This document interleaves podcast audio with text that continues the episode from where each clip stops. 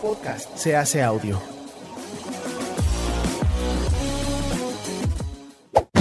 ¡Chavos, banda! Este programa es patrocinado por ustedes mismos. Si quieren apoyar nuestro proyecto, lo pueden hacer por medio de Patreon en patreon.com diagonal herejes el podcast.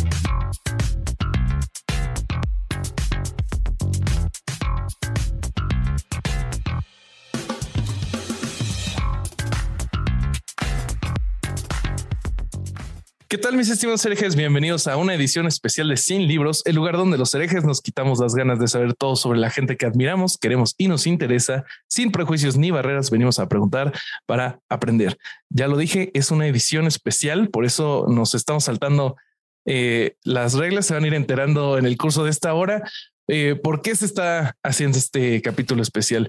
Pero para no perder más tiempo, eh, permítanme presentarles a mi hermano, amigo, cuarentón en estreno, eh, Alejandro Vázquez Aspilicueta del Vasco. ¿Cómo estás? Y cuéntame por qué estás vestido como una de esas personas que estaban ahora en la reunión de la ONU en la mañana. No, no, no, no. Yo espero, espero que sí, sí servir para algo. Ah, Eh, Mira, querido amigo, estoy, estoy acá. eh, hoy es un día muy especial para mí por la entrevista que tenemos hoy. Habíamos terminado la temporada de, de Sin Libros y, y apareció esta oportunidad que, bueno, después vamos a contar cómo apareció, pero yo lo primero que te quiero contar es una cosa. Vos viste que yo inhibido no soy, tímido no soy.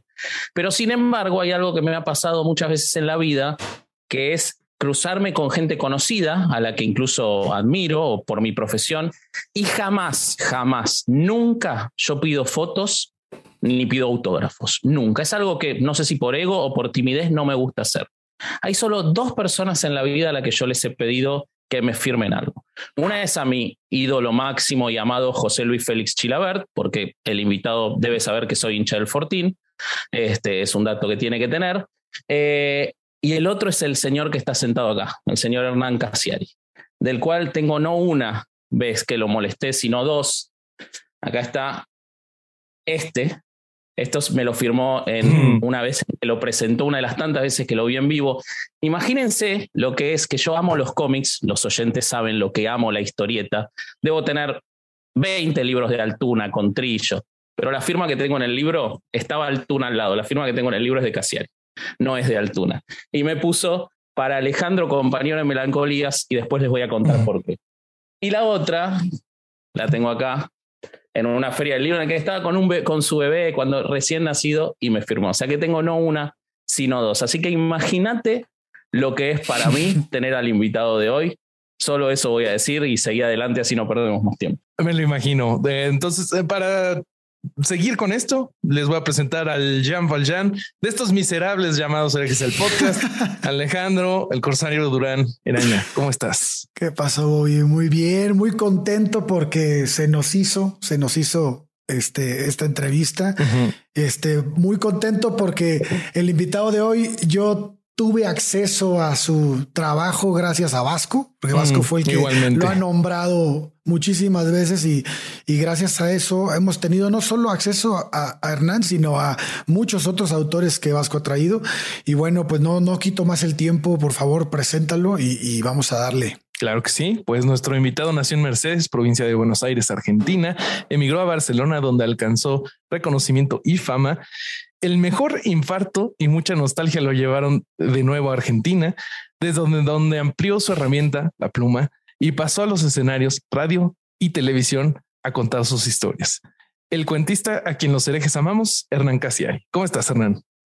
Qué lindo, qué presentación más Es de alucinante. Vasco, ¿eh? No, no, ahora sí que le tengo que dar el No es crédito. necesario que digas eso, no es necesario que lo no digas. me puedo quedar tu crédito, no puedo, no, no es mío.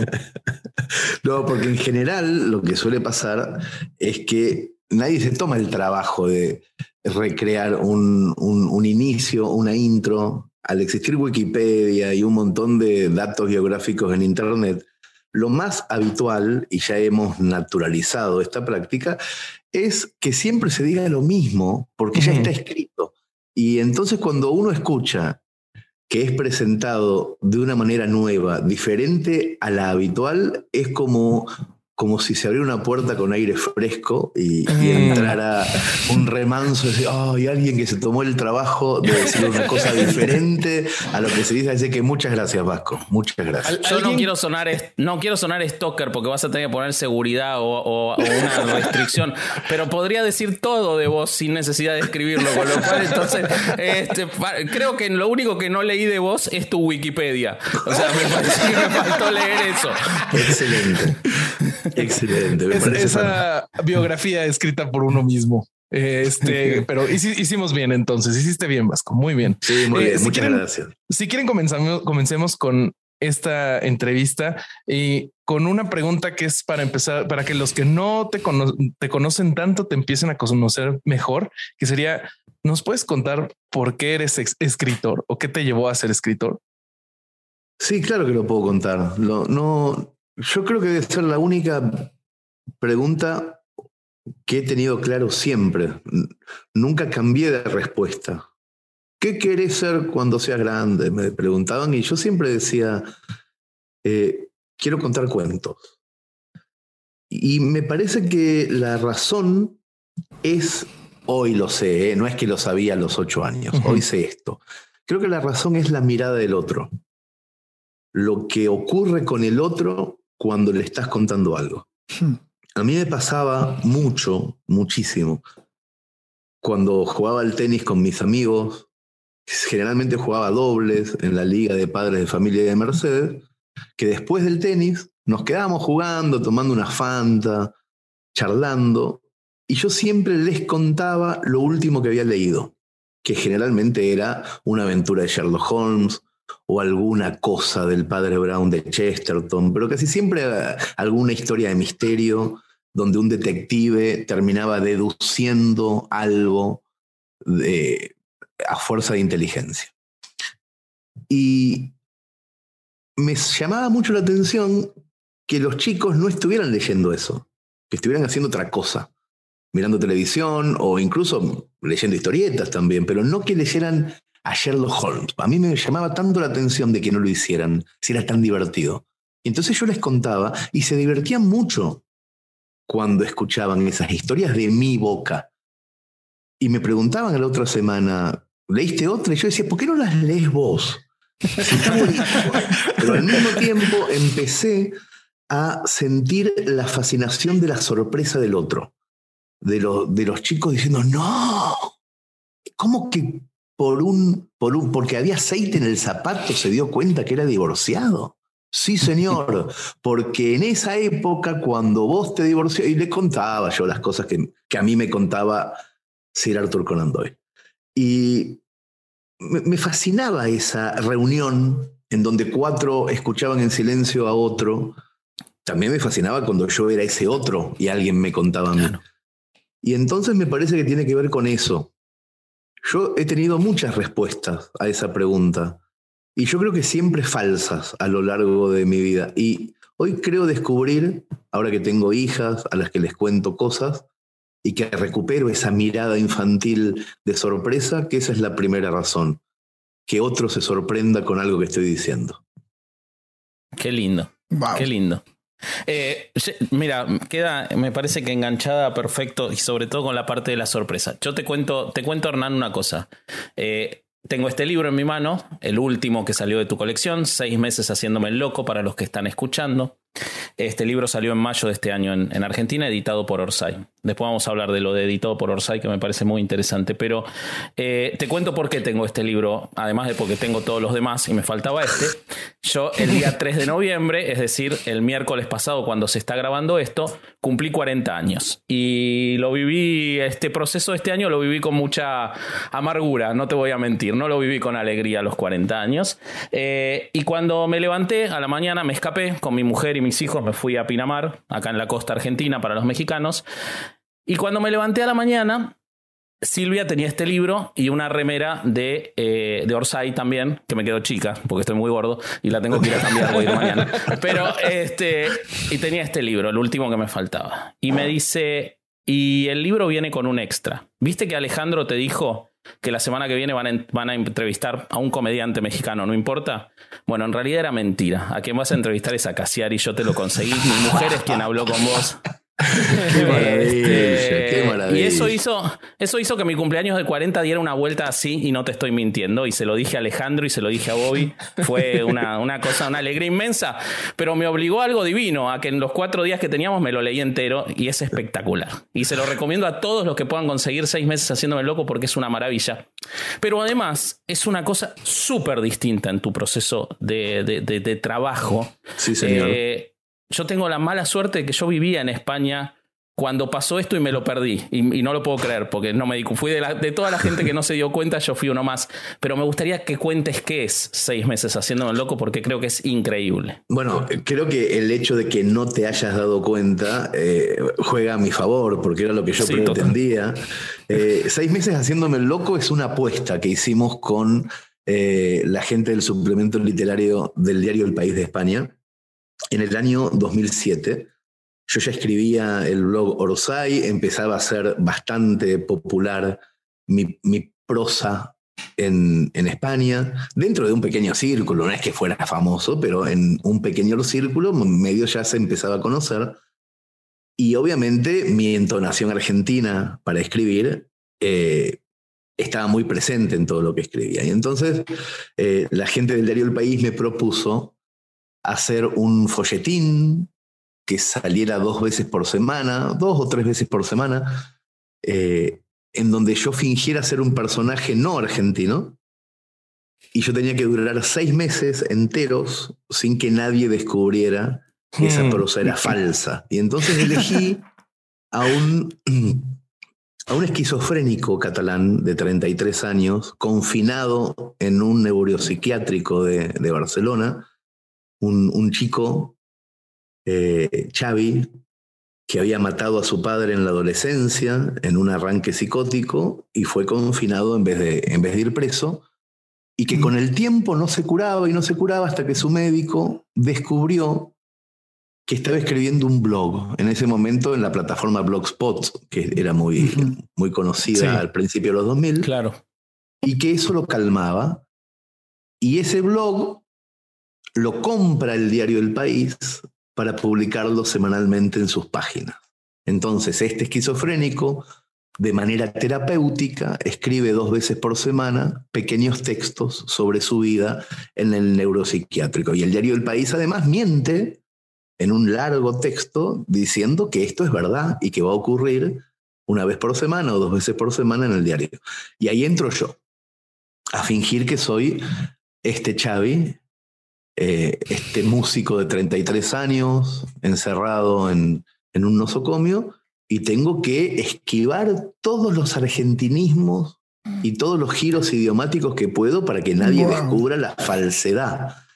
Me- los del diario El País me proponen que si al cabo de los seis meses, cuando acabe el cuento, cuando acabe la historia, nadie descubre mi autoría, se me paga doble. Wow. Es una apuesta literalmente. Sí, señor. No mames. Y entonces empecé y bueno, el libro que tiene Vasco en, en su mano es el resultado de esos seis meses haciéndome el loco. Per- perdón, Buenísimo. perdón que, que repregunte, muchachos, pero hay algo que no, que, que, que no sale en el libro. ¿La ganaste la apuesta? Sí, sí, sí, sí, sí. Ah, increíble, sí. Sí, increíble. nadie, porque- nadie se dio cuenta, nadie se dio ¿Sabes cuenta. qué noté? Obviamente con la trampa de que ya te conozco mucho más eh, y, y que lo estoy leyendo ahora. Pero siento que sobre los últimos episodios ya estabas diciendo soy yo. Como que eh, era. Era muy difícil. era- Era muy era, soy yo, soy Hernán Casiari. O sea, la reflexión, los últimos párrafos de cada una de esas es soy Hernán Casiari. Dense cuenta. No, era muy complicado. Como que vos querías salir del psiquiátrico. mantener esa compostura durante tanto tiempo, siendo además catalán, porque si bien hay un humor y hay una reflexión, tenía que tratar de sacarla de cualquier contexto eh, de mi propia memoria emotiva. Y es verdad que al final derrapaba, derrapaba un poco, iba cayendo, e incluso otros lectores actuales, como vos, descubrieron ciertas referencias a otros cuentos también. Claro, totalmente. Pero yo no, era consciente, ¿eh? no lo hacía con ah, conciencia. Era como que me iba yendo, me iba yendo a la banquina, me iba quedando dormido y me, tiraba para Me gustó mucho y ya, ya suelto el micrófono, Corsario, perdona, pero me gustó mucho. Hay un punto en el que siento que hiciste una tocadita de culo divina, muy futbolera, que decís, eh, si pudieras viajar en el tiempo, dice en un momento el personaje, y una de las cosas es que dice, que Colón no llegara a América para que no hubiera equipos de fútbol que le ganaran siempre a los europeos. Que nos ganaran siempre a nosotros. Vos decís que nos ganaran siempre a nosotros como si fueras español, pero ahí tenías la celeste y blanca. Ese párrafo fue con la celeste y blanca. a ahí yo medio que iba, iba, iba cayendo del personaje. claro. Claro. Dale, todo tuyo. Sí, pues a mí, híjole. A mí me gustaría poder explicarte, Hernán, lo que, lo que siento al escuchar tu trabajo, pero a veces tengo miedo de llorar. Y me da miedo porque no sé cuándo vendrán las lágrimas, no sé, es así de sincero, así de genuino el sentimiento que logran eh, en mí tus palabras. La vida constantemente nos deja heridas que intentamos sanar en silencio y tal vez por la idea de que si no les hacemos caso, algún día se borren, ¿no? Creemos que el tiempo lo cura todo, pero la verdad es que podemos vivir toda una vida con un dolor profundo, sofocado, acallado, encerrado en el miedo a llorar. Y en lo personal siento miedo porque cuando lloro se cae mi armadura, ¿no? Se quedo expuesto y ya no me gusta sentirme vulnerable. Y sin embargo, existen, existe algo raro, algo raro que me ocurre cuando, pues cada cierto tiempo, ¿no? Muchas veces que no he logrado controlar mi llanto ha sido acompañado de una pluma. Escribir lo que siento siempre me ha servido para sacar los sentimientos más profundos hasta el grado que lo veo como terapia. Y me gusta saber, me gustaría saber si, si esto te pasa a ti y cómo lo vives, porque logras transmitirme mucho sentimiento en tu trabajo. No sé si a los demás les pasa, pero cuando te escucho siento como si yo hubiera escrito lo que narras. Tu arte es tan genuina que, que la hago mía al momento de escucharlo, ¿no? Eh, porque te creo, porque, porque estoy de acuerdo muchas veces, y porque tus letras tienen como si como algo de vida, ¿no? Es, es demasiado, es, muy perceptible esto en mí. No sé, te, pasa a ti? ¿Cómo lo vives? Mira, eh, yo creo que hay, o que se podría partir la pregunta en, en, dos partes. Una es eh, lo que vos nombrás como terapéutico, que es desde la construcción literaria. Y en ese punto, si me detengo un ratito en ese, en ese, en ese lugar, eh, yo tengo que reconocer que escribir, independientemente de un éxito hipotético que se pudiera tener, la repercusión, el lector, el otro, estoy hablando pura y exclusivamente del proceso interno de escribir, aunque no existiera más gente en el mundo. Es alucinante. Es alucinante. Es mi mi gran compañero de la vida, el hecho de escribir. No sé qué hubiera hecho de mí si no hubiera podido escribir. Escribir a los nueve años, escribir a los catorce, a los veinte, a los cincuenta, eh, sin que haya un mañana, sin que importara para quién, incluso sabiendo que hay un quién. Pero poder decirlo, poder volcar. Hay algunos cuentos míos que son pura y exclusivamente catarsis. Hay un cuento mío que sí, que, el día, me acuerdo que el día que lo escribí, que se cumplían 10 años de un hecho, o sea, yo en el año 95, haciendo marcha atrás con el auto, creí haber matado a mi sobrina de 3 años. Ah, se me pone la piel de gallina con mm. ese cuento. Y eh, obviamente no ocurrió tal cosa. O sea, choqué contra un tronco pero el trauma que me dejaron esos 10 segundos en donde yo no me podía bajar del auto para ver qué había pasado, ese trauma volvió del, del, año 95 al año 2005, 10 años enteros, volvió en forma de sueño recurrente. Una vez por mes mínimo, yo me despertaba sobresaltado, sin el final feliz del tronco. O sea, eh, lo que me recuperaba la cabeza es que había matado a mi sobrina en el sueño. Todo el tiempo me pasaba eso. Y todo el tiempo era real. Y yo me despertaba a veces llorando, a veces gritando, a veces con un, con un jadeo de haber gritado. Y un día escribí el cuento, cuando se cumplieron 10 años, en el año 2005, para el blog Orosai, donde yo escribo generalmente todo lo que hago. Y en el momento exacto que escribí el cuento y lo publiqué y empezaron a ver comentarios abajo y la gente empezó a decir, a mí me pasó lo mismo con tal cosa, a mí me pasó de verdad, conozco a alguien que... En ese momento dejé de soñar, dejé de tener esas pesadillas. A mí me da la impresión de lo que uno hace cuando escribe ciertas cosas es sacar piedras de la mochila y empezar a entregárselas a otra gente. Esta piedra para vos, esta para vos, y se va alivianando la tuya. Claro. Y tampoco estás dejando nada muy pesado para el otro, dejas piedritas para el otro. Yo tenía 120 mil piedras y las fui entregando.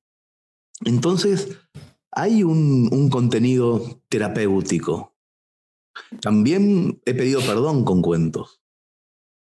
También he dejado atrás ciertas culpas o complejos gracias a algunos cuentos. Y nunca fue queriendo, nunca es que uno se sienta diciendo, oh, me voy a sacar esta culpa. No es que pasa eso. No. Deja de ser auténtico, ¿no? Claro, ocurre involuntariamente después. Y ya con el diario del lunes te vas dando cuenta que desde esa fecha dejaron de pasarte ciertas cosas y te das cuenta que la literatura empezó a limar asperezas internas. Eso desde el costado terapéutico. Y después hay otra cuestión que también mencionás en la pregunta, que tiene que ver con llorar. Mm. Y a mí me parece que eh, es necesaria una cierta sensibilidad para poder tocar otra fibra con la escritura, con la música, con la pintura, con lo que sea. Medio difícil que de un, eh, de un temperamento seco pueda aparecer un manantial del otro lado. Yo soy muy llorón y, y, en general nunca he sentido, pero nunca, ¿eh? ningún tipo de vergüenza. De... Llorar es como ir a correr. Una vez tanto, me, yo busco cosas que me hagan llorar un poco, que me limpien un poquito. Mm. Ciertos pedazos de películas que sé que no importa en qué momento lo vea, me va a conectar con una fibra o un determinado poema o una canción en determinado momento de la tarde. Sí. O quiero acordarme de algo que me dijo en algún momento mi papá y digo, ah, bueno, quiero acordarme de, esta, de, de esa tarde del año 81 entera. ¿Por qué? Y porque quiero llorar un rato. Wow. Entonces, a mí me parece que llorar es, es, es, el antídoto, es un antídoto de muchas cosas. De muchas cosas. Y lo, lo recomiendo mucho. Y me siento muy bien cuando salgo de ese lugar voluntariamente. Me parece que es un buen lugar. Ir ahí, dejar algunas cosas y volver. Así que esa, esa es mi manera de contestarte las dos partes de, de, de la Buenísimo. Muchas gracias. Es genial. Buenísimo. Hernán, de, cuando empezaste a escribir a lo que has estado haciendo ahora, que siento que aprovechas muchísimo todas las herramientas que tenemos en esta era digital, ¿cómo ha sido para ti? O sea, ¿pensaste en algún momento que iba a ser así? ¿Fue una gran sorpresa de repente estar eh, eh, subiendo tus libros a, plataformas de, de audio? ¿Cómo ha sido para ti? Yo tengo, no sé si a ustedes les ha pasado lo mismo, supongo que sí, porque los que somos muy curiosos como consumidores de cultura, nos suelen pasar cosas con lo novedoso de mucha cercanía. Y a mí la tecnología me gusta desde siempre. Pero en el momento que supe que una compañera mía de la primaria tenía un papá que ya tenía la máquina de escribir electrónica, o sea, que era como la de mi papá, pero que se enchufaba y por alguna razón algo nuevo pasaba. Yo me fui a la casa de esa chica que me mostrara el padre qué era esa máquina electrónica. Y era un armatoste gigante que lo enchufabas y lo único que tenía era que las teclas eran bastante más celosas. Era en vez de hacer tac, tac, tac, que hacía yo, esta hacía y la tinta era una tinta más parecida al Calcomatic. Quedaba pegadita como un sticker cada una de las letras a la hoja y al mismo tiempo tenía, una de esas. Claro, tenía un botón que eliminaba la tinta, que era el borrado. El borrado era un borrado mejor que el de la vieja máquina de escribir. Y después de la electrónica vino la eléctrica, que directamente tenía un pequeño visor verde con letras negras que ya no había papel, no tenías que poner el papel, podías guardar esa información en un vetustísimo disquete anterior al floppy. Y yo fui eh, emocionadísimo cada vez que salía un aparato nuevo a buscarlo y a tratar de ver cómo escribir, cómo escribir en ese nuevo aparato. E Internet fue un nuevo aparato también. Y cada cosa nueva que que propició Internet era un, era un nuevo juguete. Y a mí me parece que lo que nunca deja de pasar es la fascinación por el juguete nuevo o por la nueva actualización de ese juguete. Yo creo que lo que hacemos ahora, esto mismo que estamos haciendo, es la actualización de los viejos grabadores que usábamos en la infancia para hacerle reportajes a los parientes, a los vecinos. Seguramente hicimos eso, los cuatro. Sí, Porque si no, no estaríamos hoy haciendo esto. Estamos actualizando los juegos. Con el casetito chiquito, ¿no? El que se pone. Yo creo que cuando nos juntamos, los que hacemos estas cosas, sabemos en el fondo que siempre estamos actualizando el juguete. Estamos tratando de seguir jugando a lo mismo, de que no nos rompan las pelotas, de que no venga que no venga mamá y papá a decir hay que ir a dormir, que nos dejen jugar un rato más. ¿no? Me parece que eh, forma parte de eso. Entonces, claro que la tecnología es un aliado. Es un aliado alucinante, o sea, porque podamos estar cada, nosotros cuatro, cada cual en su casa, teniendo esta conversación como si estuviéramos en la misma mesa de un bar. Y bueno, es una enorme ventaja que hace 20 años no teníamos. Claro. claro. Me, hiciste acordar al diario que hacía con mi vecino del otro, del otro lado, del cuando teníamos ocho años, ponele, y armábamos un diario cortando noticias para. Este, y buscando a ver si había algo en el barrio. Yo vivía en Boedo, a ver si había cosas en el barrio que se vincularan. Me hiciste acordar de eso que lo tenía borrado. El otro día, perdón, una cosa. El otro día, Chiri, mi, mejor amigo me, me mostró un cassette que encontró en la casa de su madre en Mercedes y lo puso en una vieja casetera, un cassette de audio, y éramos nosotros dos, Chiri y yo, con nuestras voces de 11 años, por la calle de Mercedes preguntándole a las vecinas, ¿qué piensa usted de Margaret Thatcher? Estábamos en el medio de la guerra de las Malvinas preguntándole a las vecinas del barrio qué pensaban de, Margaret Thatcher. Y, Espectacular. y es lo mismo que hacemos ahora, es la misma boludez que estamos haciendo ahora. es como eh, el orgullo, secreto orgullo de, de no cambiar ciertas cosas. Qué lindo. Qué lindo. O de volver, porque yo 20 años de abogado, o sea que estoy volviendo a eso ahora. eso es, más admirable todavía. ¿eh? si, estás volviendo de eso, es más admirable. Yo te quiero preguntar relacionado, estaban, estaban hablando del proceso, de las tecnologías y, va, va, muy pegado. Eh, voy a leer algo que dicen los libros de Hernán, editados por Orsay, su editorial propia. Eh, o sea, autoeditados, y voy a leer lo que dice en la segunda página. Esta obra se distribuye bajo una licencia de Creative Commons reconocimiento 3.0 Unported, es decir, se permite compartir, copiar, distribuir, ejecutar y comunicar públicamente, hacer obras derivadas, e incluso usos comerciales de esta obra siempre que se reconozca expresamente la autoría original. Como abogado te quiero preguntar si estás loco y como persona que está en la, en la entrevista, eh, quiero saber por qué esto y por qué la autoedición. Porque seguro que alguien te buscaría, no tengo ninguna duda para editarte. Quiero saber sobre eso, por favor. Bueno, yo en realidad me fui de, las grandes eh, editoriales multinacionales porque también hay una cuestión en la autoedición que yo trato de aconsejarle siempre a los que son nuevos y me dicen, che, la editorial Planeta me dijo que me quiere publicar un libro, ¿qué hago? Me, me Digo, no, no, no, anda con Planeta. Vos tenés que averiguar vos solo que son una mierda.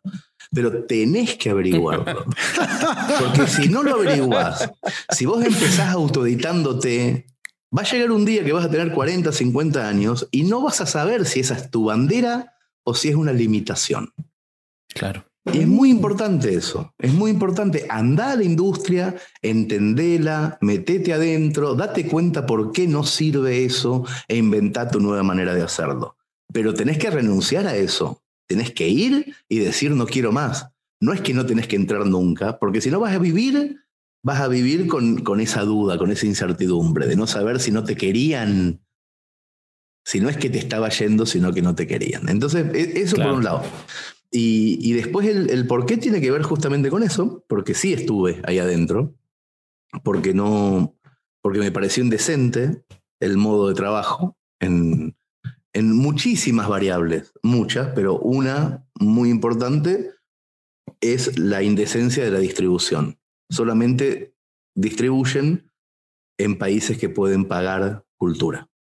Esa es mm. una, una, de las razones más importantes. Yo, ah. yo trabajaba, o sea, mis libros salían en Random House Mondadori, en Grijalvo, en Sudamericana, en Plaza Ijanés. Y esas editoriales no llegaban a Guatemala, a Ecuador, llegaban a Argentina, a México y a España. Claro. Con mucha suerte a Perú. Pero después yo tenía un montón de lectores en todas partes. En ya los tenía, quiero decir, eran lectores que me leían gratuitamente en internet y que cuando yo empecé a sacar libros con esta gente me preguntaban, che, ¿cuándo llega el libro a Managua?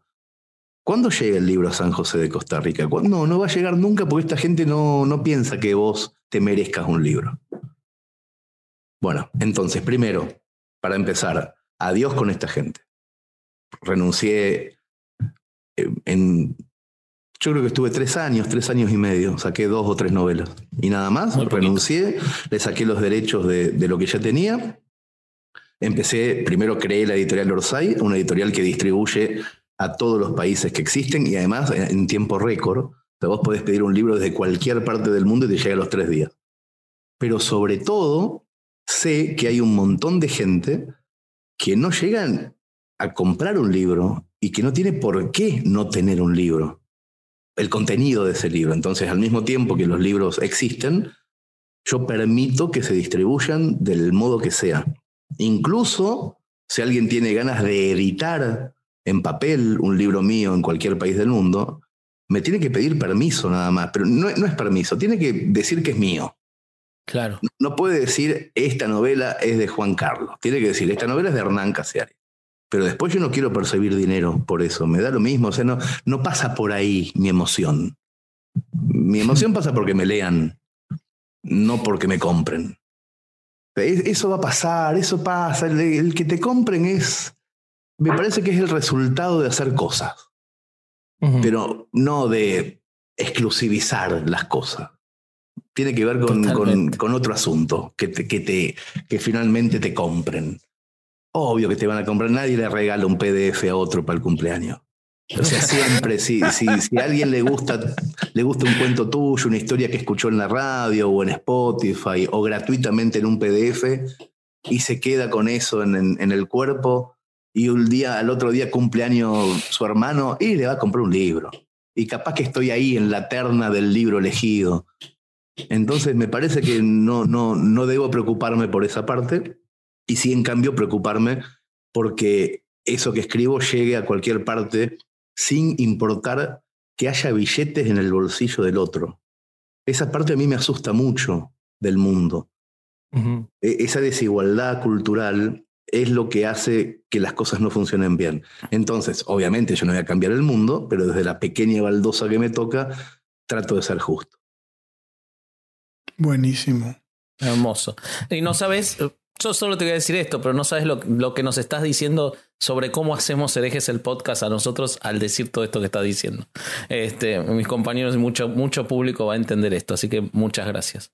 Este, Ale. Sí, así es. Este, fíjate que, que una de las, una de las cosas que, que a la gente que, que realmente hace arte le llama, le llama más es que la gente conozca su arte, ¿no? Ese es, lo, más, lo más bonito. Este, me acuerdo que estaba, estabas narrando que en una entrevista que cuando empezaste tu editora, eh, el, empezaste a recibir, empezaste a recibir menos dinero del que estabas dando. O sea, para, para, para generarla. No dijiste una cantidad, no recuerdo cuánto fue en euros, pero dijiste, abrimos, preguntamos y dijimos, a ver, si hacemos una, nos, este, una editorial aquí, empezamos a traer invitados que nosotros queramos, porque vamos a hacer una revista para nosotros, este, ¿quién, estaría dispuesto a, entrarle? ¿no? Y empezaron a llegar gente y gente y gente y gente. Y eso, es increíble porque no estabas dando todavía nada, ¿no?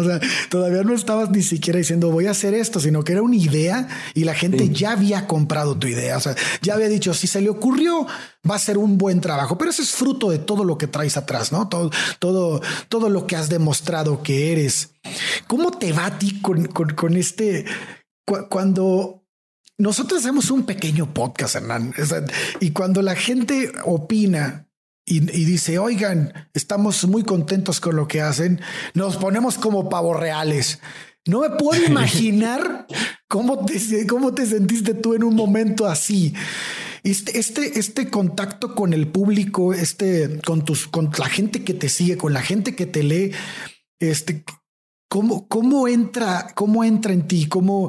Porque puede ser que mucha gente se vuelve loca de ego, ¿no? Se vuelve loca de, de, sentirse eh, muy valioso, tal vez mucho más valioso de lo que, de lo que somos o no sé. ¿Cómo es para ti eso? Yo creo que tuve la suerte de que fuese paulatino. Mm. Yo no sé si de un día para el otro eh, yo hubiera entendido lo que pasa hoy. Ahora estamos haciendo un, una, una, miniserie y una película, le pedimos dinero a la gente y llegamos recaudados un millón doscientos mil dólares para hacer ese proyecto, pero lo llevamos recaudados en, en tres meses, en muy poquito tiempo. O sea, si de la nada yo hubiera pasado a esto, sentiría un vértigo muy grande. No tanto por, eh, por el afecto ni por la confianza, sino por la responsabilidad de tener ese dinero en mi cuenta bancaria.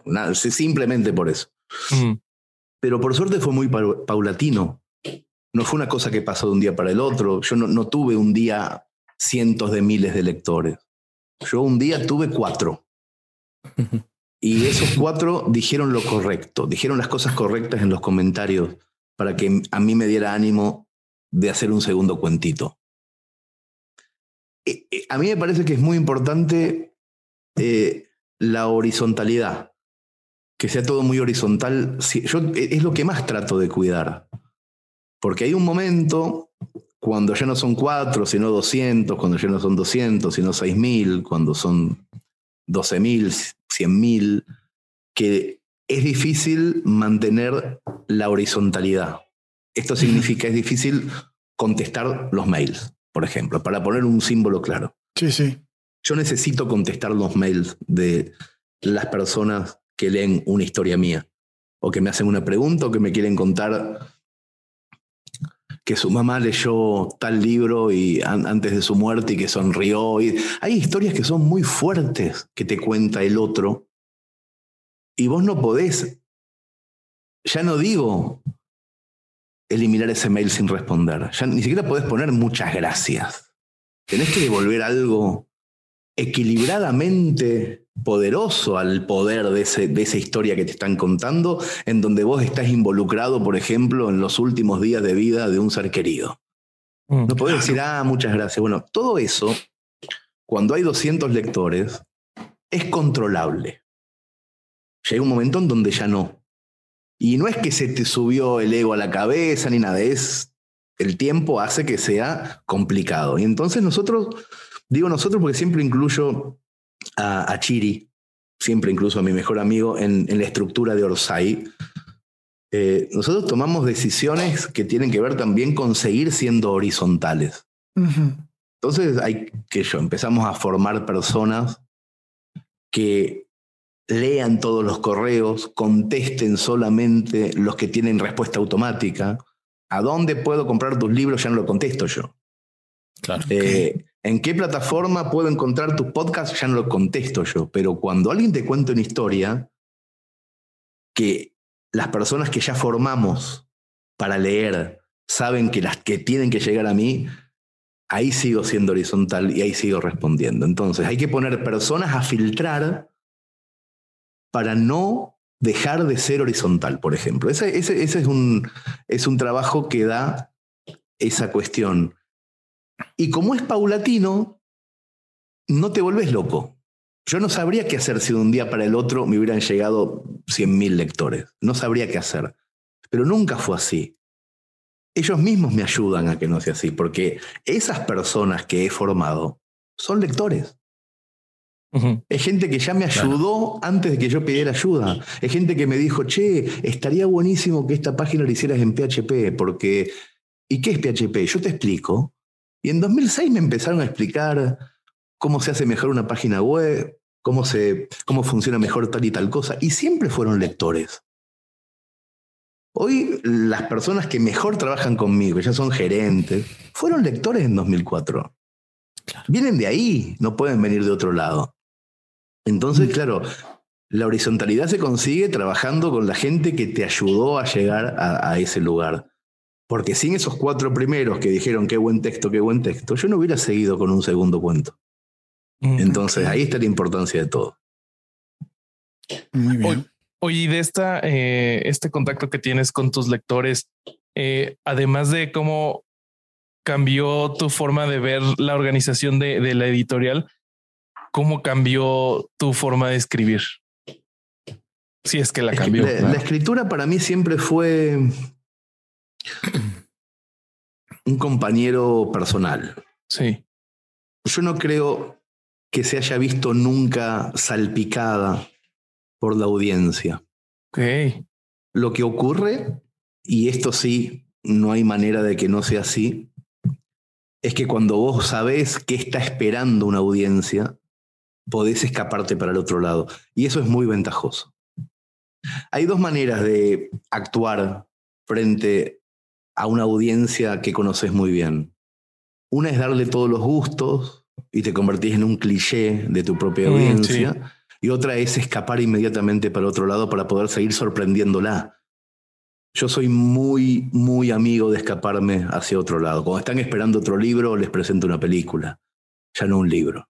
Cuando están esperando otra película, vamos a buscar hacer otra cosa distinta porque me parece que de esa forma no nos aburrimos nunca. Funciona tanto para, para público y, y, usuario y de contenido como para un matrimonio también. O sea, cuando alguien está esperando algo de vos, anda para otro lado que va a ser más nutritivo.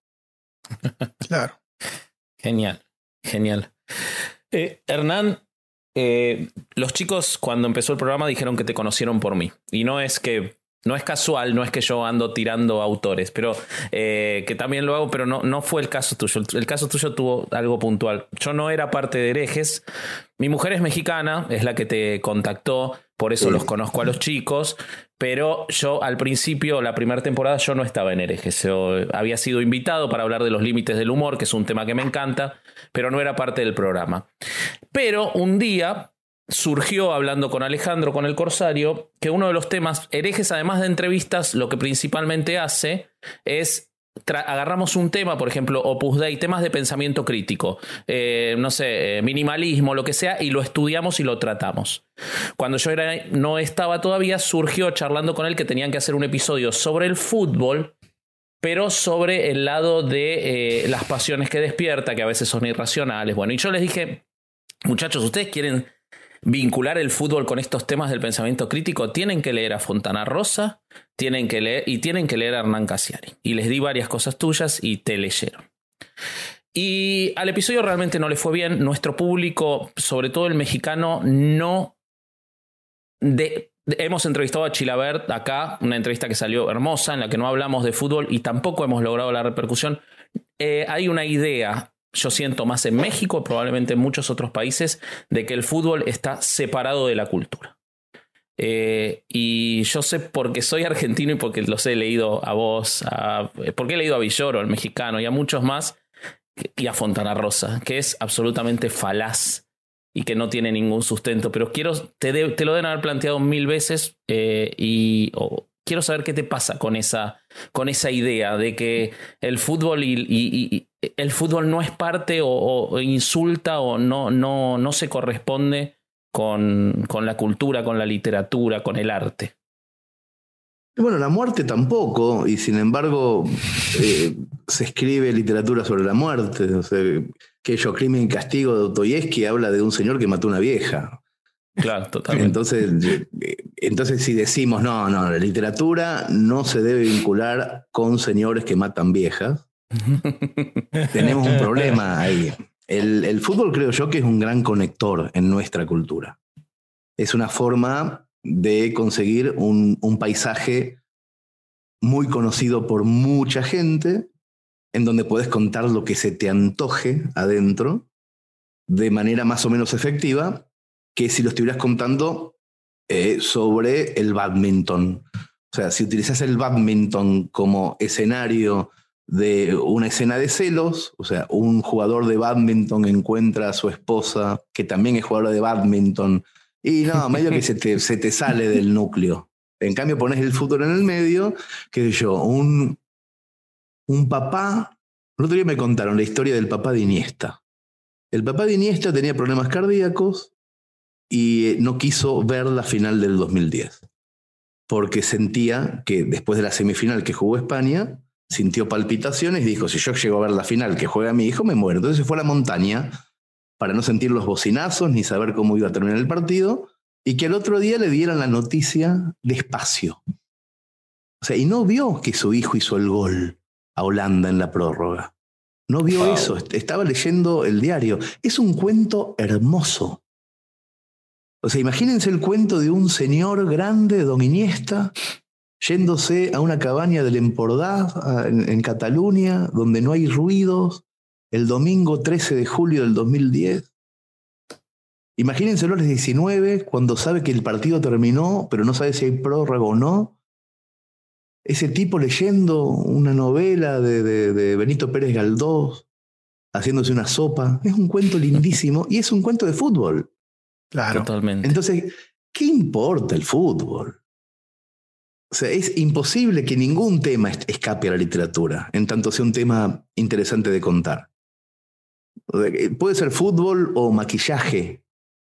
Cualquier cosa, si funciona la historia, está bien. Como dijo Oscar Wilde cuando lo estaban eh, metiendo preso por hacer cuentos indecentes, según eh, la ley victoriana de la época. Oscar Wilde dijo, no hay cuentos decentes o indecentes. Hay cuentos buenos o malos. Y los míos son buenos, decía él. Y bueno, con el fútbol lo mismo. Hay malísimos cuentos de fútbol, malísimos, muchos. y hay maravillosos cuentos de fútbol. Y los maravillosos en general están contando otra cosa. El fútbol es el conector, un paisaje natural que ocurre por detrás de una trama humana. Me encantó. Totalmente. Chao, Ale, ¿querés cerrar que estamos cerca de la hora? Híjole, a mí me gusta mucho. Es, de todas las que escuché ya me revolví, pero estoy casi seguro que fue en la de Ted de Río de, de la Plata, ¿no? Donde hablas de, de cómo fue la primera vez que lloraste a tu padre. No, ese, esa, esa plática a mí me quebró. De por sí me quiebran, me, quiebran varias, pero esa me mandó a la lona. Y me llama la atención este, que en muchas pláticas que te escucho, de, como de estilo conferencia, estás leyendo lo que estás escribiendo, lo, que escribiste para ese momento. Este, no sé cómo lograste leer lo, lo, que escribiste de tu padre, porque creo que yo en los, en los dos, primeros dos renglones yo ya estaba derramando lágrimas. Este, no, no hubiera podido leerlo ni a patadas en, en público. Este, pero me interesó mucho porque mucha gente vincula el hecho de que, de que leas en público que no sea algo fresco, ¿no? Que no sea algo, ah, pero está leyendo, ¿no? Muchas veces. Pero cuando lees tú, el, obviamente lo, lo, escribiste y todo desde el principio eh, se entiende que es una autoría y que son tus sentimientos ahí puestos en letra, cambia la situación, ¿no? Es, es, es este, es, fresco, es, eh, no, sé cómo explicarlo, pero es difícil para alguien que está atrás eh, eh, de espectador viendo a, esta persona narrarte algo que está leyendo y que, y que muchas veces está cargado de sentimientos y cargado de situaciones que, este, que te llevan a, a lograr proyectarte en esa persona. Hay algo en eso y me, me encanta que lo hayas notado. No es una pregunta habitual y eso también está bueno. Eh, yo leo a propósito, incluso si me lo sé. Ok. Porque tengo que dejar claro siempre frente a un auditorio que no soy un actor, soy un escritor.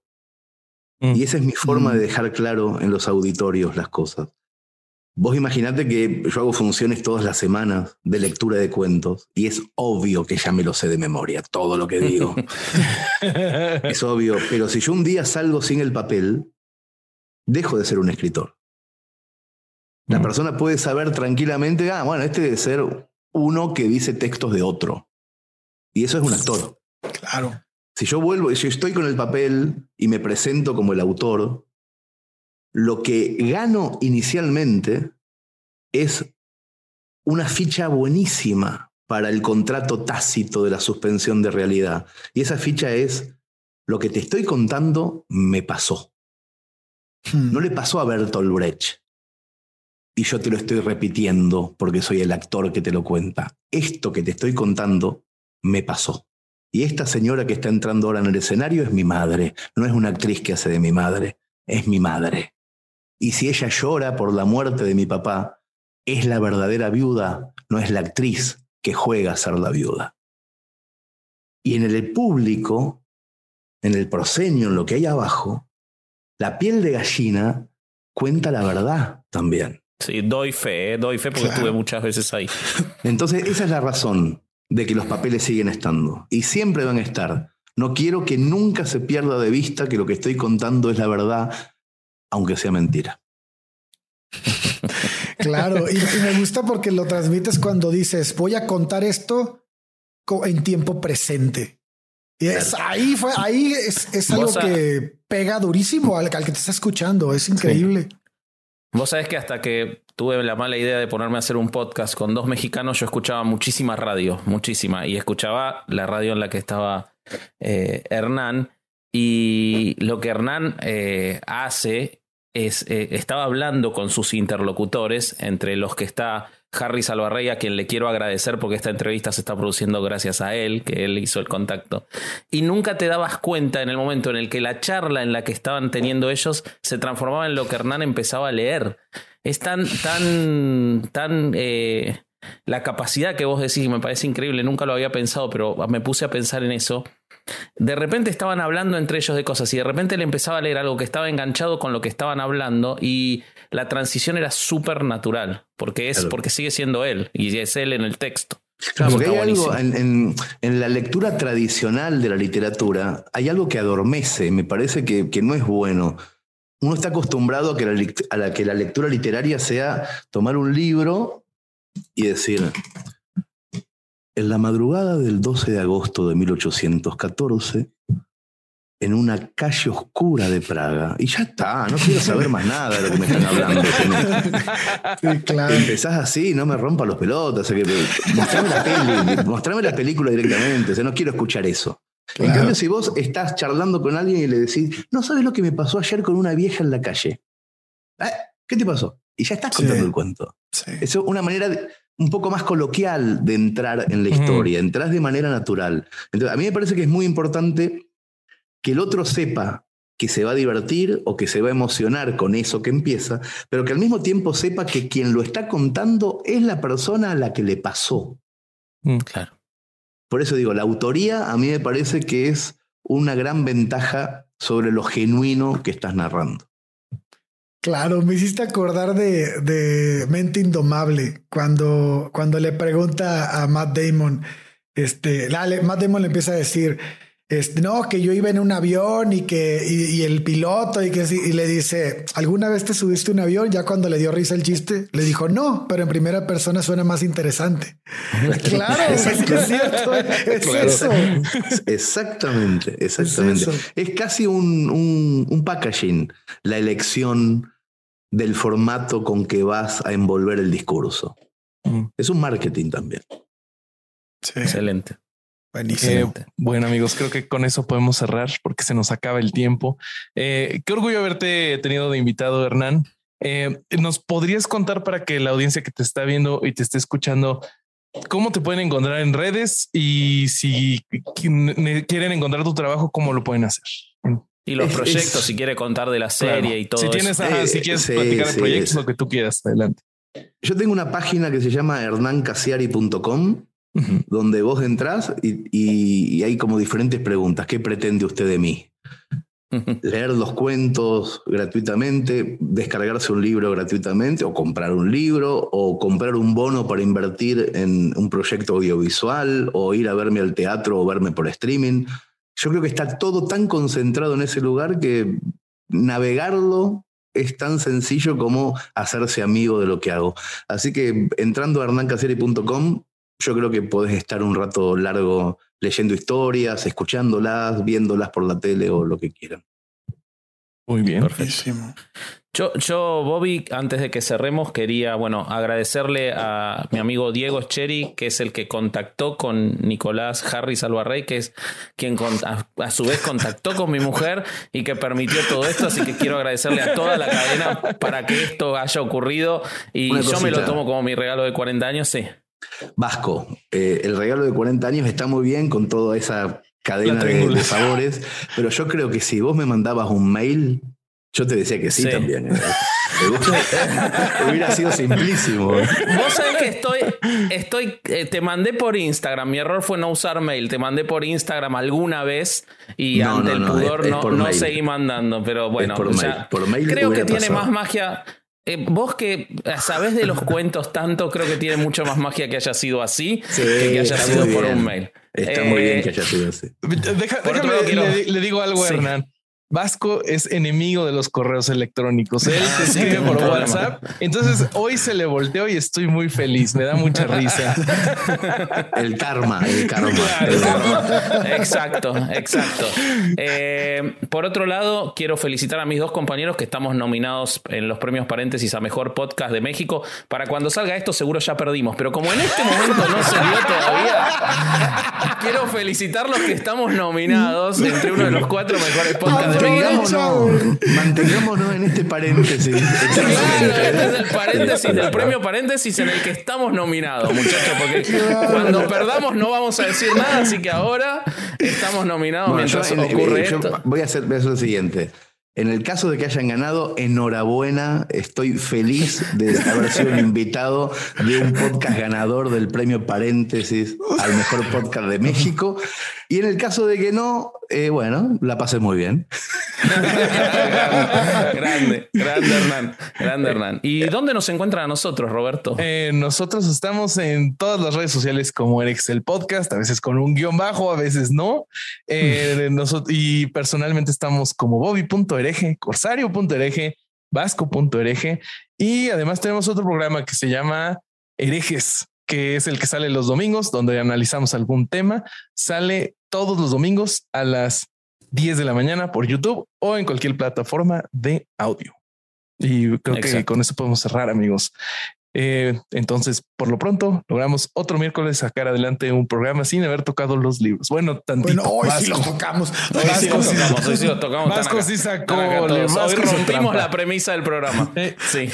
Con algunos libros se llamó hoy. Vámonos, pues.